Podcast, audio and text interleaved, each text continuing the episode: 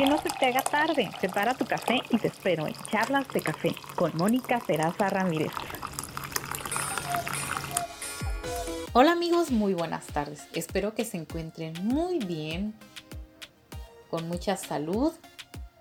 ¿Cómo les ha ido? Espero que les vaya muy bien. Hoy quiero platicar contigo de algo que a mí me ha pasado.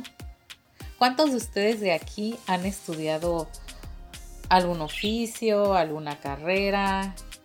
¿Se han animado a tomar un curso, ya sea de repostería, quizás de uñas, de construcción?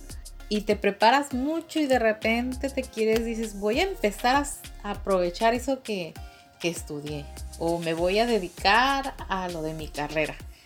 Pero por, pero por diferentes circunstancias, como en mi caso, que aún estoy pendiente con algunos trámites para la titulación, te detienes en trabajar en lo que tú estudiaste. Espero que no sea tu caso.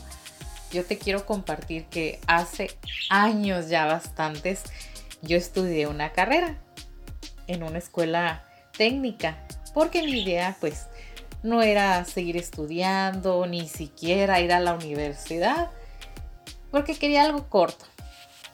Cuando terminaron mis seis semestres de la carrera, pues llegaba el momento en el que ya era de, pues, adelante, vámonos al campo. Pero pues por diferentes circunstancias, en ese tiempo quedé truncada mi carrera porque no pude hacer un examen, no pude sacar mi cédula profesional y me quedó ese temor de y a la vez miedo, inseguridad de decir, bueno, voy a ir a pedir trabajo a un hotel, porque mi sueño era estar en una recepción, recibiendo a los huéspedes en un hotel, porque mi carrera era relacionada al turismo, ese era mi sueño, o estar de telefonista. Hola, muy buenas tardes, gracias por llamar a... Ese era mi sueño, trabajar en el área de recepción o teléfonos o reservaciones que la carrera de turismo también es fascinante y es hermosa, pero me daba el temor de decir, voy a tocar puertas a un lugar, a un trabajo, de hola, me puedes contratar, vengo buscando empleo y me daba miedo, terror de, llegar a pedir trabajo y me dijeron, ay, ¿qué, ¿qué, estudios tienes? ¿Qué preparación tienes? Y decir, ay, es que no, no me titulé o no tengo el título o no tengo la cédula eso me destuvo bastante.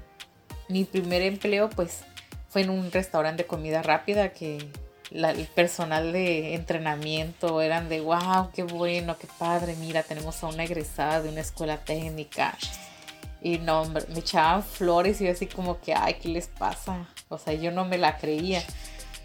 Y entré ahí por lo mismo, porque me daba la inseguridad de cómo voy a llegar a un hotel pidiendo trabajo de un puesto cuando no tengo mi documento que me avale que yo estoy preparada para esa área.